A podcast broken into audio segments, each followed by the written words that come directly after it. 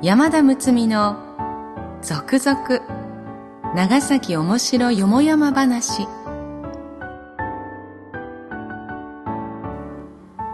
ポッドキャスト長崎の歴史シリーズ。今回も長崎おもしろそう。第2巻。師団切り抜き帳。第1巻。島内八郎メモアールに続き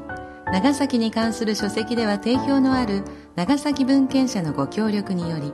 すでに絶版となって久しい故森永種夫著作長崎面白そう第3巻繁華町の世界をご提供いただきその中から一部抜粋し続々長崎面白よもやま話として全18話をお送りいたします。読み手は歌の種でありたい山田睦美です。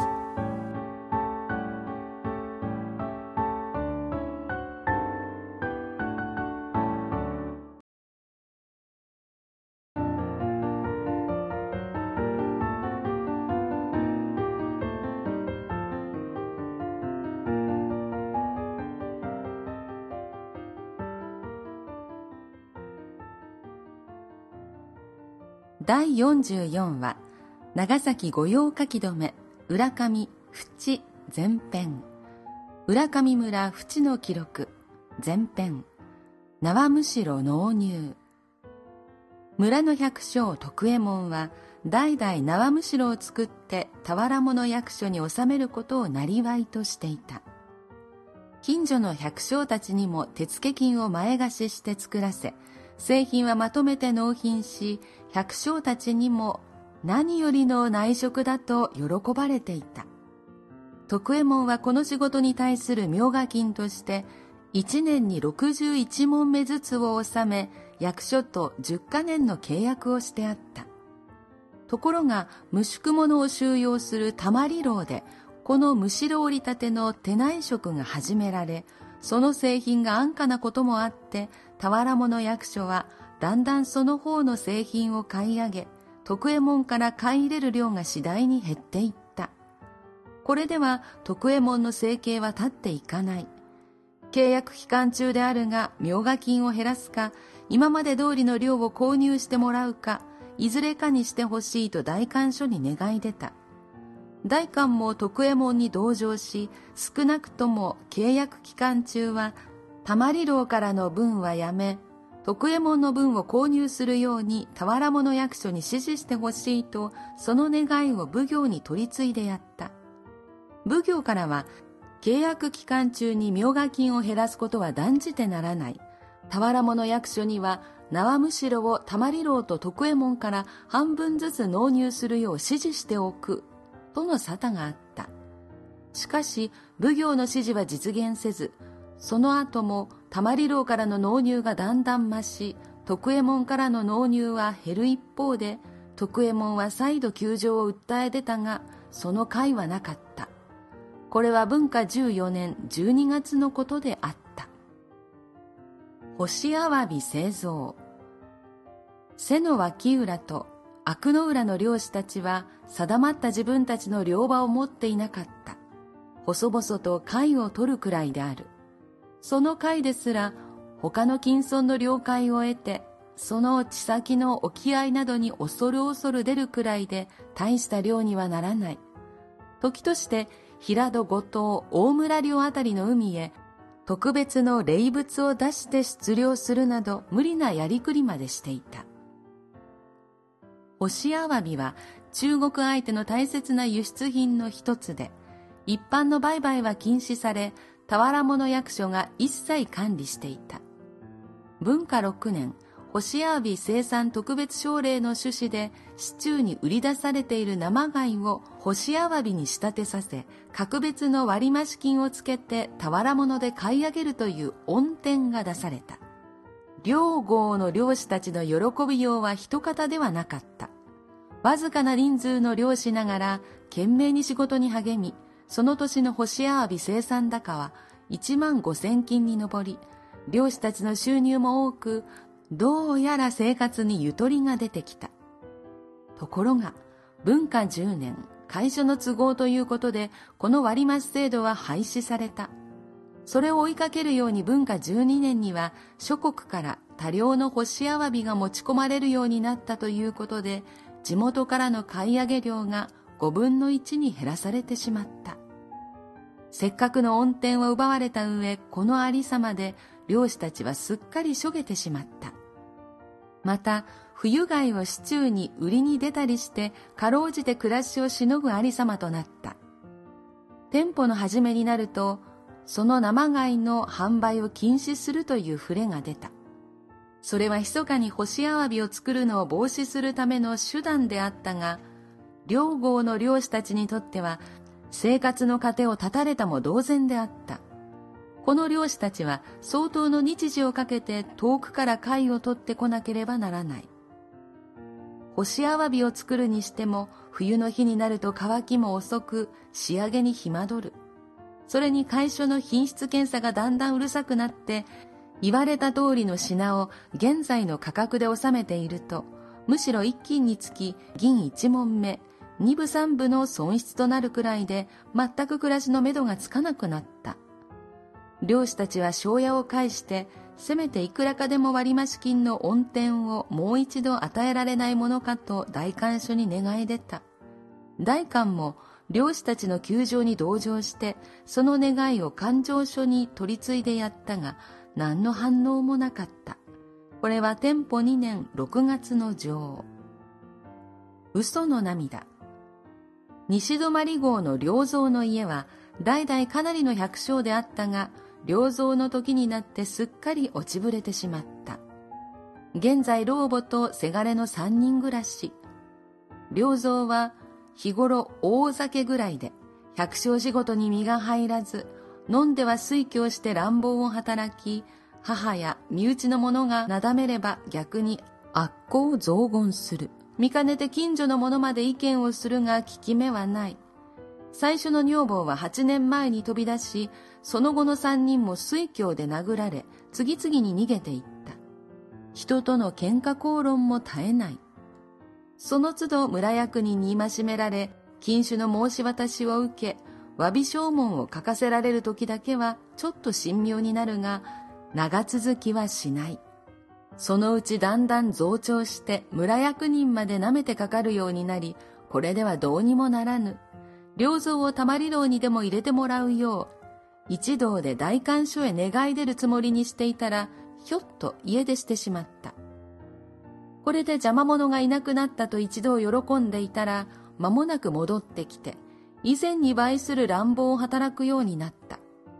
このままにしておいたら、村内の取り締まりも効かず、若い者への影響も恐ろしい。喧嘩ごとに他村とのいざこざも起こり、村への迷惑も甚だしい。親類、組合一同相談の結果、老母とせがれは身内の者が預かることとして、懲らしめのため良造をたまり牢に入れてもらうよう大官へ願い出た。その願書には、良造がたまり牢にいる間の飯米代は村で負担すること、改心次第身柄を村で引き取る旨を付記した。大官は奉行の意向を伺った上でその処置を取ることとし、良造はたまり牢に入れられた。店舗2年12月のことだった。やがて良造は立ちの悪い肥前傘を患い、自宅で療養するために仮に出労を許された。少しは改心したかと思っていると、前回と同時にまたよりが戻ってしまった。村ではまたたまり牢に入れてもらうつもりにしていたら、店舗4年、無断で駆け落ちして、任別帳からその名を削られた。その間に老母もせがれも病死してしまった。どこをどううろついていたのか、その良造が8年経った店舗12年、またひょっこり村へ戻ってきて、仕事に励み禁酒することを誓って村役人に詫びを入れた。長い年月が憎しみを忘れさせ、村では良造の帰郷を認めることにした。しかし、良造の涙はやっぱり嘘の涙で、翌13年には村ではまた良造のたまり牢入りを三度願い出ねばならなかった。抜け荷の疑い。民は海岸の船立て場を沈貸ししたり、タバコ商いをしたりして暮らしを立てていた。3月22日、家の傍らの藪を切り開くつもりで、村内の矢三郎と佐吉を日当150文の約束で雇い入れた。午前中の作業を終わり、二人が昼食を取ろうとして民の家で休んでいると、民の知り合いの戸木屋町の弥吉がやってきて、七物にもらったスルメを五十俵ほど船に積んできたから陸揚げの火星をしてくれと言った。こっちの仕事も忙しいし、今食事前の隙腹で出かけられないと断ると、今潮が引き始めたところで引いてしまったら船がつけられない。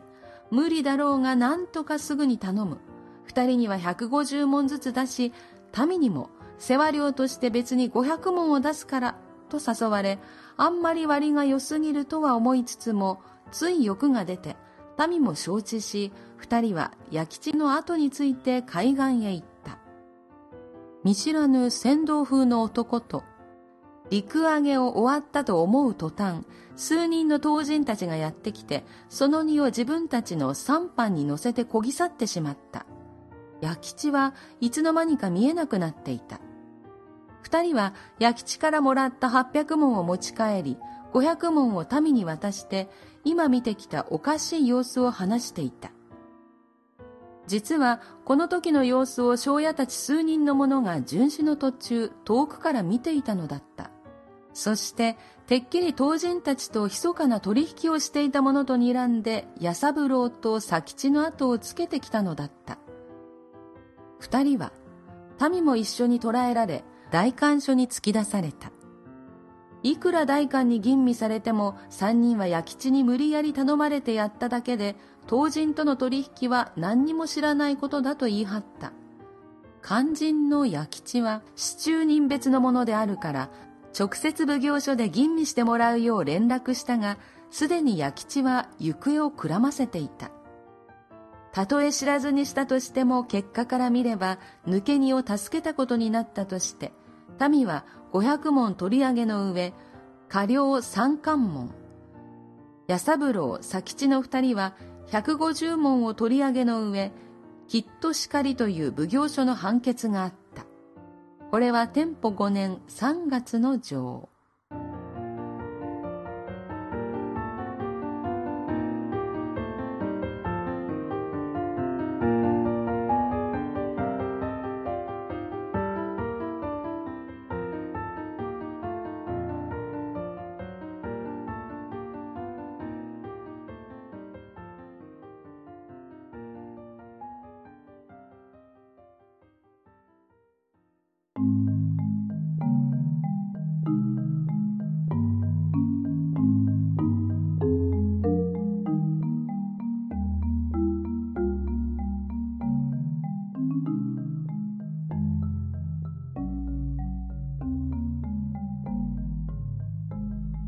今回の3本立ても面白いですね。御用書き留めなので、ね、悪いことをした人は必ず出てくるんでしょうけど、もうなんか 笑っちゃいますね。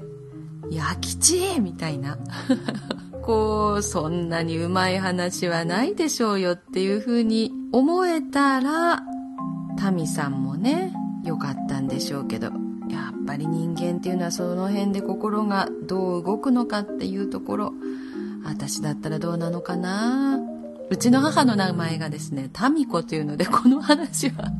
特になんかこう、響きました。面白かったです。皆様にはどのように届いたでしょうかこのポッドキャストは、長崎文献社のご協力により、NOC 長崎卸センター、NOCS 長崎卸センターサービスがお届けしております。本文中、差別、または差別的とみなされかねない表現がある可能性もありますが、著作者にはもとより、その意図がないことはもちろん、長い期間出版され続けている書物であることなどから、朗読用のテキストとして多少の言い回しの変更、言い換え、省略を行いましたが、原作の遮奪な香りを残すべく、ほぼ原作に沿って朗読いたしております。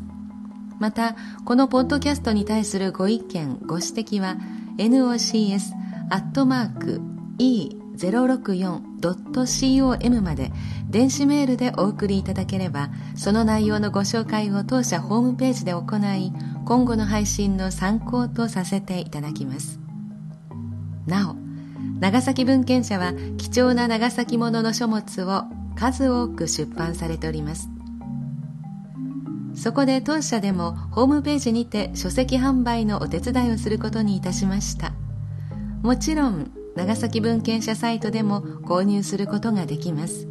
詳しくは両社のホームページで。次回までしばらくの間さようなら。歌の種でありたい歌種の山田睦美でした「